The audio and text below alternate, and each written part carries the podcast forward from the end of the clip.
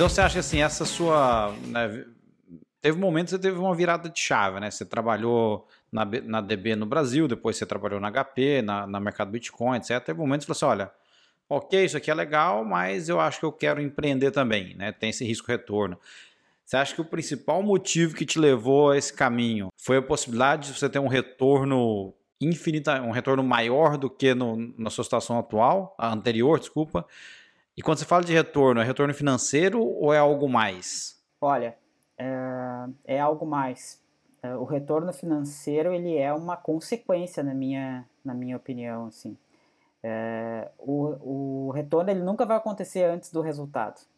Então a empresa ela tem que ter resultado para que esse retorno aconteça. Ainda mais para os sócios, porque você faz investimento em advance, né? Principalmente em empresas que você trabalha com capital próprio, que você não tem um investidor.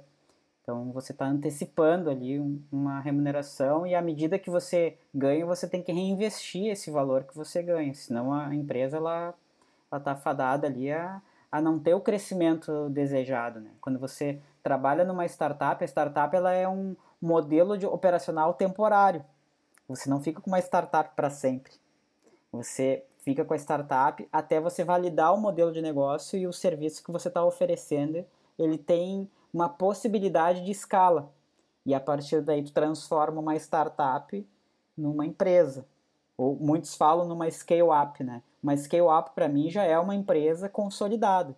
Já tem o seu mercado definido, o seu, o seu produto ou serviço bem definido, você já sabe os mercados que você consegue atuar. Quando você muda de fase, quando passa de um certo, de um certo threshold de receita ou não? Qual é o critério para você passar de fase? Olha, é, tem, na minha experiência, assim, são vários critérios. Um deles, sem dúvida, é o EBITDA. É quando você uh, gera um número que você consegue escalar ele através do serviço que você está oferecendo. Então, por exemplo, tem startups que escalam aqui na Europa quando elas expandem para outros países. A gente tem um cliente nosso que é uma startup que ela atua em Portugal, Espanha e Itália à medida que ela expandiu a operação para outros países, ela se tornou uma scale-up.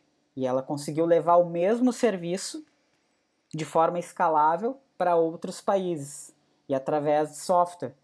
Então a gente foi contratado por essa empresa para melhorar a qualidade do produto dela, para ela poder levar esse software para outros países. Entendi, entendi. E, cara, de onde veio o seu interesse em tecnologia? Né? Foi um negócio que você sempre gostou, porque você, tá, você construiu sua carreira nesse setor, né? Então, é uma coisa que você, assim, desde pequeno, tinha interesse ou meio que você entrou nesse mercado porque fez, sei lá, engenharia e aí acabou né, entrando por osmose? Foi planejado? Como foi isso? Foi desde pequeno. Eu, quando eu era pequeno, eu ganhei um computador do meu pai Uh, e a partir disso eu fiz alguns cursos de programação quando pequeno também. Então eu me lembro que com 8, 9 anos eu, eu ia para uma escola de, de desenvolvimento de software, uma coisa que na época não era muito comum, né? Hoje em dia é bem comum. E eu acabei desde muito cedo trabalhando com desenvolvimento. Então foi meio natural. O meu estágio, meu primeiro emprego foi um estágio numa empresa de desenvolvimento. Eu sempre trabalhei em empresas de tecnologia, então foi uma coisa que veio desde pequeno, assim, meus pais, uh, minha mãe era professora e o meu pai funcionário público. Então, o sonho de casa era eu fazer um concurso público. e até fiz alguns. Já ouvi essa história. Mas não, não passei. E, e, o mercado de tecnologia é um mercado que, que ele é bem atrativo, assim, ele, ele remunera bem, é um mercado que está sempre em crescimento. Então, eu, eu acho que ele facilita bastante. A gente é muito privilegiado, as pessoas que trabalham com tecnologia. Né? É, e, e, mudou bastante, né? Acho que talvez os últimos 10 anos, né? Você vê essa área, tudo de tecnologia está crescendo, né? Acho que, sei lá, 20 anos atrás, TI era uma área, era visto mais como uma área de suporte, né? É, e hoje, enfim, tá é, é, é front and center de tudo, né? Tá no centro de tudo porque enfim, tá, tá mudando, tá, tá mudando como a gente interage com, com as pessoas, com, né, com ferramentas, software, produto, etc, etc. Então, é, quem está surfando essa onda, quem pegou ela no começo, realmente está pegando uma onda bem, bem diferente do que ela foi há 20 anos atrás, né? Sem dúvida. A gente está passando por um momento, a gente já passou, na verdade, por um momento de levar o que a gente tem do físico para o digital, né? Então, os serviços que você tem de uma forma física, você consumir eles de, de, de maneira através de canais digitais, né? E a pandemia acelerou muito esse processo, né? Então, as pessoas que não eram acostumadas a pedir encomendas, comida, comprar online, se, se, se colocaram numa situação de obrigadas a fazer isso. Foram obrigadas. Exatamente.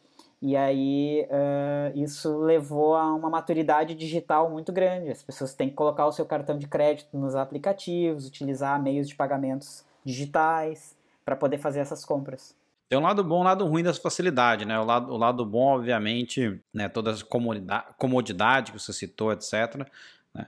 O lado ruim, por exemplo, né, o dia que meus filhos estão aqui, não querem jantar o que eu, a comida que eu fiz, ah, vamos só pedir um Nordeste. Eu falo, moleque, você quer pedir que não é você que paga, né, seu filho da mãe? Mas, porque para eles é tudo muito fácil, né? Põe o Nordeste aí e vambora. Uber Eats. Mas, cara, queria te perguntar uma coisa. Você falou um pouco da sua experiência com Portugal, né? É, e, tem um, e tem uma experiência pessoal aí, mas assim, eu queria que você contasse um pouco é, por que Portugal virou esse hub de TI? Porque, sendo bem honesto e sem, sem querer ser né, é ignorância mesmo, né, não é um país que eu imaginaria que tem, é, que tem todo esse ambiente para tecnologia. Né? É, então, o que está acontecendo aí, cara? Por que, que, por que, que esse país virou um, um hub de tecnologia? Olha, tem, tem, várias, tem várias hipóteses, digamos assim, que a gente pode é, levar em conta aqui. Primeiro é a facilidade de você ter acesso à Europa, né? Então, Portugal, desde os primórdios, ele é um acesso à Europa.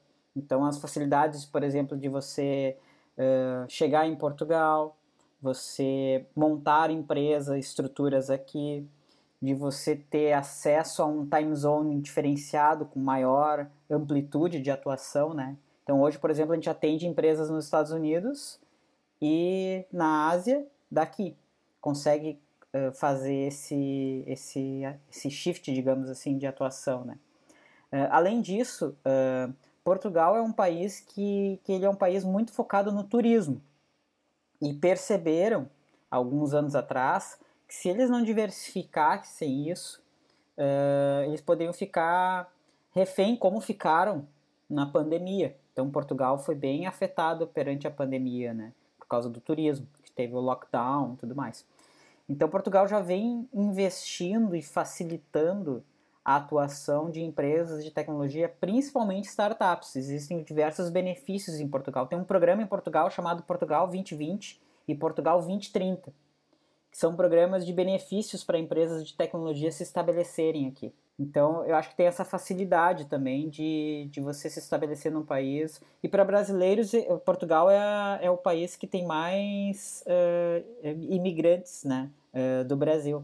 Então, tem em torno de 300 mil brasileiros em Portugal e esse número só cresce. Então, eu acho que tem esses pontos, assim, e, e como hub de tecnologia, ele é muito bom. Tem muitas startups uh, americanas se estabelecendo na Europa e o primeiro país de atuação é Portugal. Entendi. Entendi. Tem, é, e desses programas que você falou, assim, você citou aqui pra gente, é, tem algum critério mínimo, assim, para entrar nesses programas? Por exemplo, é, a gente entrevistou o Oswaldo alguns episódios atrás, ele é um advogado brasileiro que ajuda é, gente que quer migrar para Portugal, né? Então ele faz processo migratório para brasileiro aí, para todo mundo na verdade, né? mas brasileiro é parte grande da clientela dele. E ele falou, acho que chama Golden Visa, né? Que se você, enfim, fizer um investimento no país, etc. E ele citou que pode ir de 250 mil euros a 500 mil euros, etc. Você pode conseguir um, um visto em Portugal, etc. É, nesses programas você falou é, para startup, tem, né, tem algum critério mínimo para se qualificar para esse programa? Tem diversas faixas. É, você consegue se enquadrar com alguns benefícios, com critérios bem básicos, que é estabelecer mesmo a empresa aqui e você gerar uma quantidade mínima de posições. Uh, e tem critérios mais sofisticados, que sim, se você faz um investimento maior no país, você tem benefícios fiscais, uh, bem interessantes. Uh, além dos benefícios dos programas, você tem algumas regiões aqui em Portugal que possuem benefícios também. Então, por exemplo, tem regiões que são menos povoadas aqui em Portugal que você consegue subsídios de uh, redução do custo de moradia. Hoje, um dos principais custos que você tem em Portugal é o aluguel ou financiamento de casas. Então, as pessoas vêm para cá e precisam morar, seja de aluguel ou seja comprando um imóvel. E esse custo é um custo bem alto, relativamente alto, comparado com outros países. Então, tem regiões aqui em Portugal que eles fornecem uh, descontos de 20, 30, até 40% na moradia.